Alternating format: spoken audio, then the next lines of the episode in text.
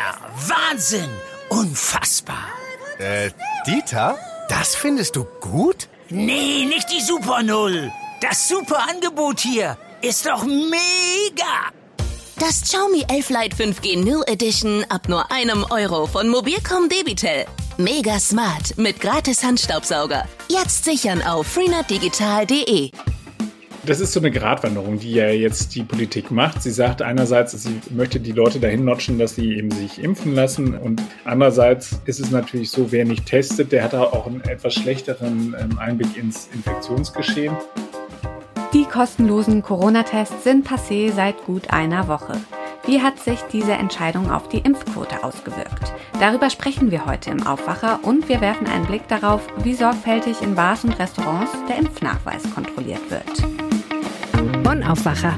News aus Bonn und der Region, NRW und dem Rest der Welt. Mit Paula Rösler, hallo und schön, dass ihr dabei seid. Und das sind die Meldungen aus Bonn und der Region. Nach der Freigabe der Corona-Auffrischimpfungen für einige Personengruppen lassen sich in Bonn immer mehr Menschen eine dritte Spritze geben. Seit das Impfzentrum geschlossen wurde, lassen sich immer mehr Menschen bei ihren Hausärzten impfen. Bei einigen Hausärzten gibt es jetzt schon Engpässe, weshalb Patienten auf einen Termin warten müssen. Wie die niedergelassenen Ärzte die Situation handhaben, ist ihnen überlassen. So bieten die einen feste Impftage an, andere arbeiten nur noch nach persönlich vereinbarten Terminen. Die Personengruppen seien dabei recht gleichmäßig verteilt, wie Ärzte auf Anfrage unserer Redaktion mitteilten. Es gebe Erst- und Drittimpfungen sowie Genesene, die sich immunisieren lassen wollen. Doch durch den normalen Praxisbetrieb gibt es eben mitunter auch lange Wartezeiten. Eine Alternative sind die öffentlichen Impfaktionen der Stadt. In der Südstadt gibt es sogar eine eigene Impfpraxis. Die Südstadtpraxis von Miriam Heppner-Textor hat sich in den vergangenen Monaten auf das Impfen spezialisiert. Seit dem Sommer sei die Nachfrage auch hier konstant zurückgegangen und liege derzeit bei 50 bis 150 Impfungen pro Tag. Laut Kassenärztlicher Vereinigung seien zu Sommerbeginn teilweise mehr als 70 Impfungen je Praxis und Woche durchgeführt worden. Im Moment liegt der Schnitt bei 27,7. In den Alten- und Pflegeheimen in Bonn ist die Impfkampagne dagegen nahezu still und heimlich weitergegangen. So ist mittlerweile ein Großteil aller Bewohner mit einer Drittimpfung versorgt, ebenso wie das Personal. Die Stadt Bonn setzt unterdessen weiter auf mobile Impfaktionen, die beispielsweise im Stadthaus stattfinden oder mit einem der beiden Impfbusse touren. Insgesamt wurden bei den offenen Impfaktionen seit Mitte Juli mehr als 11.000 Impfungen verabreicht. Die Gesichter von Polizisten, die bei Routineeinsätzen gefilmt werden, müssen unkenntlich gemacht werden, wenn diese Bilder ins Netz gestellt werden. Das hat das Oberlandesgericht Köln in einem Urteil entschieden und einem Bonner YouTuber wegen des Verstoßes gegen das Kunst- und Urheberrecht zu 2800 Euro Geldstrafe verurteilt. Der 32-jährige Student betreibt seit Jahren einen YouTube-Kanal, auf dem er Videos von Polizei, Feuerwehr und Rettungsdiensteinsätzen verbreitet. Mehrere Polizeibeamte hatten ihn angezeigt, nachdem sie während ihrer Arbeit gefilmt und ihre Gesichter für die Veröffentlichung nicht gepixelt worden waren. Das Oberlandesgericht stellte in seinem Urteil fest, dass Polizeibeamte ein Recht am eigenen Bild hätten. Sowohl das Recht auf Meinungsfreiheit wie auch der Pressefreiheit müssen dahinter zurückstehen. Nach dem Urteil ist die juristische Auseinandersetzung für den 32-Jährigen möglicherweise noch nicht beendet. Wie ein Sprecher der Staatsanwaltschaft Bonn bestätigte, liegen zahlreiche neue Strafanzeigen von Polizeibeamten vor, die sich bei YouTube ungefiltert entdeckt haben.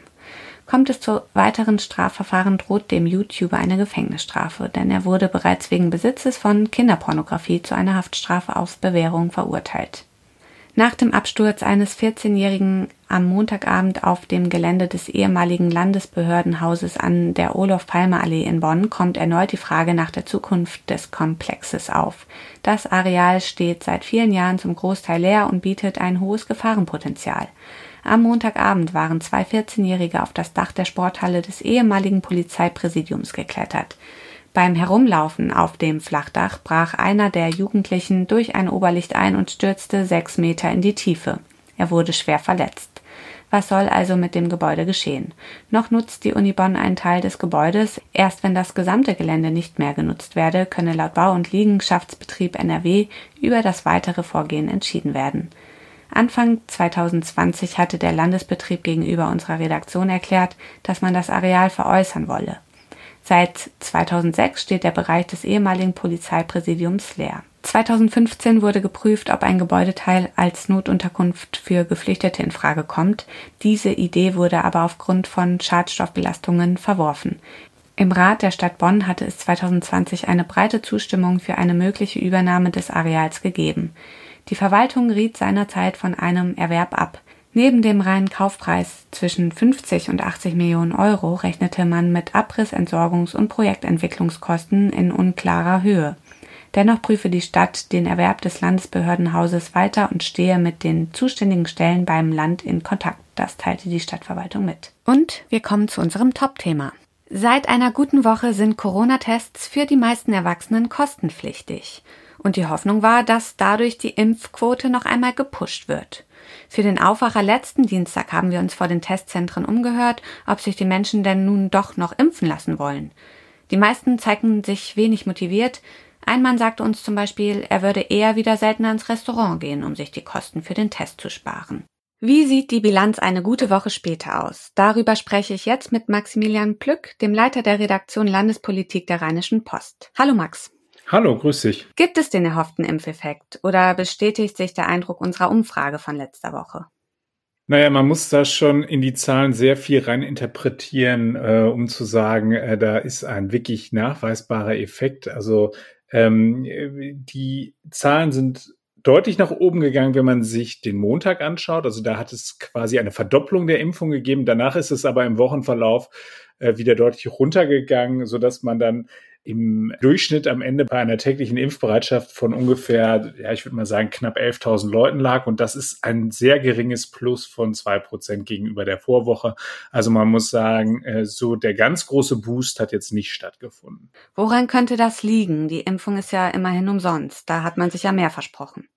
Genau, also ich glaube, ähm, das liegt so ein bisschen daran, dass diejenigen, die man noch erreichen konnte, es äh, schon gemacht haben. Also das ist auch ähm, eine Erkenntnis, die so das äh, NRW-Gesundheitsministerium für sich gewonnen hat. Da sagte mir eine Sprecherin, es lässt sich ein deutlicher Anstieg der Erstimpfungen im wochenweisen Vergleich lediglich nach der Medienberichterstattung im August erkennen. Also damals kam das dann halt eben raus, dass diese Tests kostenpflichtig werden sollen.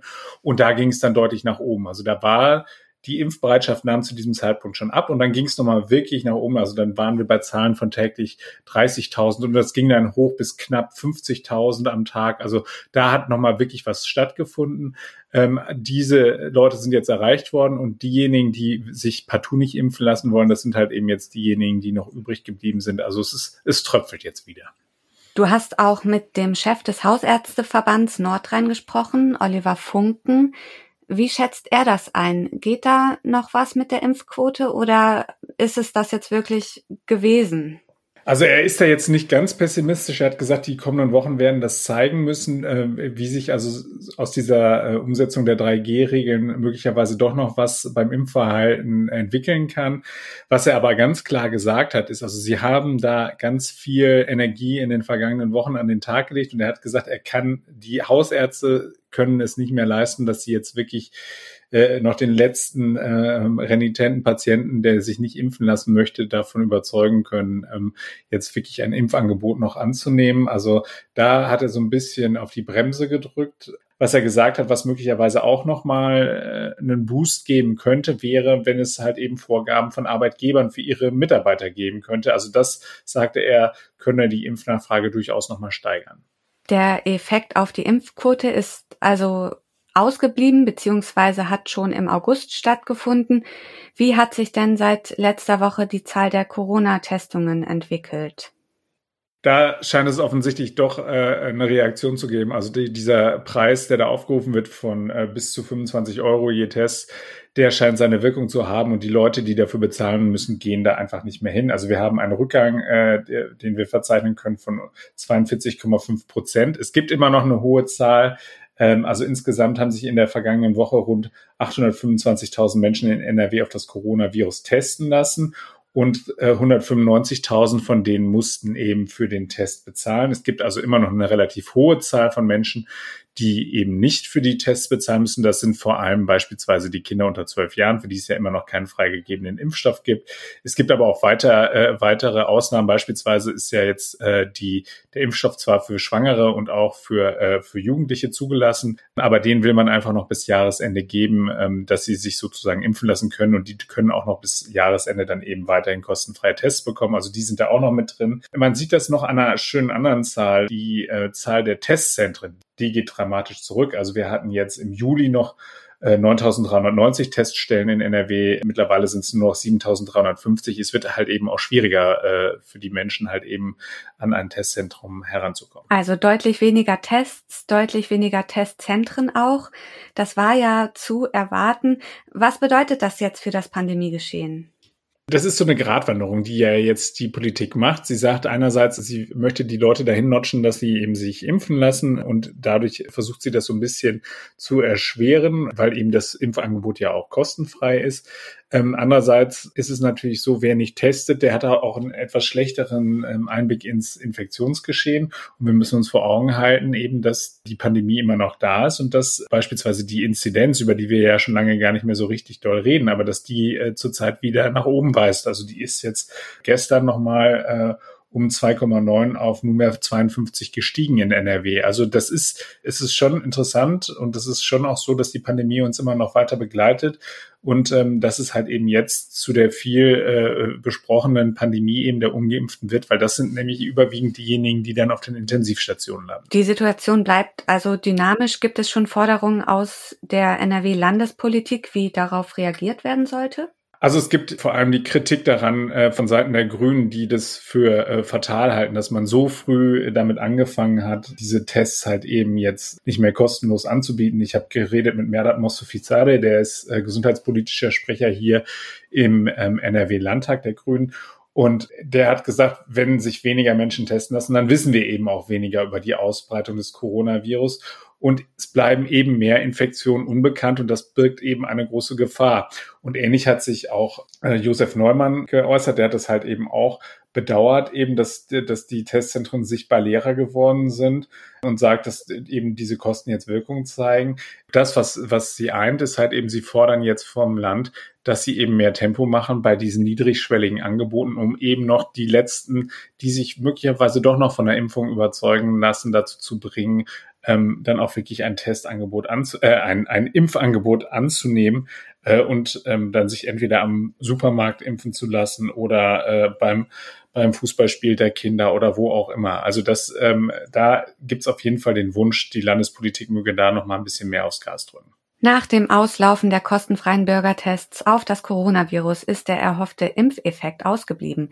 Gleichzeitig lassen sich immer weniger Menschen testen. Die Infos dazu hatte Maximilian Plück. Danke, Max. Sehr gerne. Und wir bleiben beim Thema Impfen, zumindest indirekt. Den Nachweis darüber haben viele Leute immer dabei, oft auch auf dem Smartphone. Und die 3G bzw. 2G-Kontrollen in Bars und Restaurants sind mittlerweile eigentlich Routine. Oft geht das ganz easy, so im Vorbeigehen quasi. Aber ist das auch sicher? Und wieso kontrollieren viele Restaurants und Bars händisch und nicht digital? Darüber hat mein Aufwacherkollege Mario Bischer mit Christoph Wegener aus dem Wirtschaftsressort gesprochen. Am Wochenende war ich unterwegs in so einem Restaurant hier in Düsseldorf und da habe ich ganz geübt meine Kopfpass-App rausgeholt und die einmal vorgezeigt. Daumen des Kellners ging nach oben, ich konnte essen. Meistens gucken die sich die App aber nur selbst an. Da ist ja aber auch ein QR-Code. Meine Erfahrung ist, niemand scannt das. Christoph, du hast mit Gastronomen gesprochen. Warum ist das so? Äh, dass das niemand scannt, stimmt nicht so ganz. Also ich habe zum Beispiel mit Nikolas Schiffer vom kleinen Düsseldorfer Club Cube gesprochen und auch Roman Weiler von der Diskothek Delta in Essen. Und ähm, die benutzen beide die App, um den QR-Code zu scannen. Die sagen, das funktioniert schnell, bietet auch eine gewisse Sicherheit und deswegen bedienen sie sich gerne dieser Möglichkeit. Beide benutzen die CovePass Check App die kann man sich einfach im Store runterladen, installieren auf dem Handy und damit dann den QR-Code des Gastes scannen. Ähm, da bekommt man dann sofort angezeigt, ob das Impfzertifikat oder der Negativtest auch wirklich sicher ist. Und dazu werden dann noch die Personendaten geliefert, der Name und das Geburtsdatum.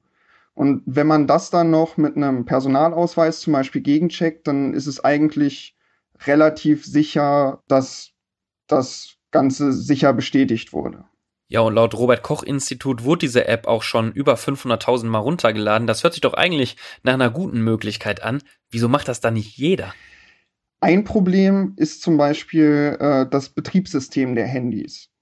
Also der Nikolaus Schiffer vom Cube hat mir zum Beispiel erzählt, dass er selbst die App nutzt, aber manche seiner Mitarbeiter nicht, weil die auf den Geräten von, äh, auf deren Geräten nicht laufen.